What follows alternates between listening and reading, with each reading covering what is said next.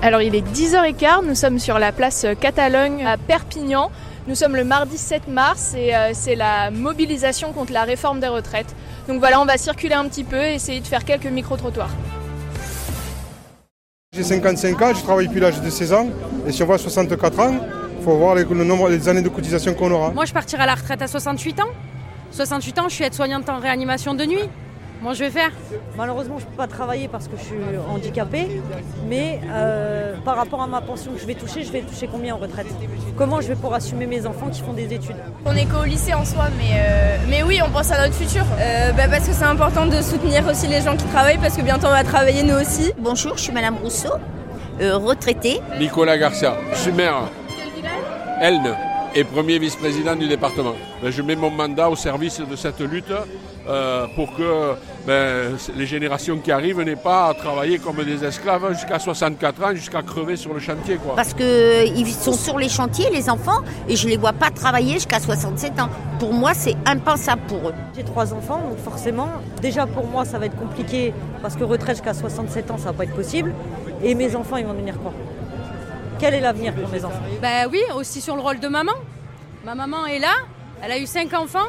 Les enfants sont comptés pour la retraite de ma mère. Moi, mes enfants, ils comptent plus. Donc euh, j'ai passé six ans à élever mon fils. Ces années, elles comptent pas pour la retraite. C'est une attaque spécifique faite aux femmes. Ce sont les grandes perdantes de cette réforme.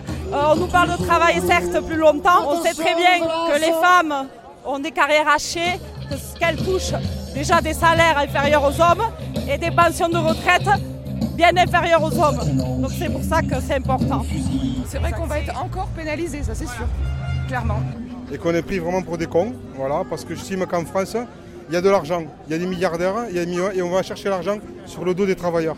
Et ça, c'est plus possible. Je suis contre la politique en général du gouvernement et cette logique qui consiste à toujours faire payer euh, les pauvres en les montant les uns contre les autres, euh, alors que de l'argent, il y en a plein euh, si on regarde un peu vers le haut. quoi. Je pense qu'il y a des sous à aller chercher ailleurs euh, si c'est ça qui manque vraiment. Je trouve que c'est une réforme euh, très très vilaine, pour rester poli, euh, et que la politique macroniste est très très vilaine.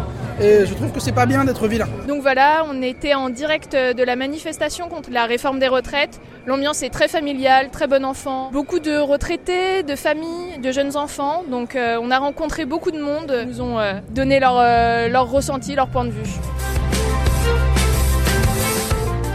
Merci beaucoup de nous avoir suivis et à bientôt.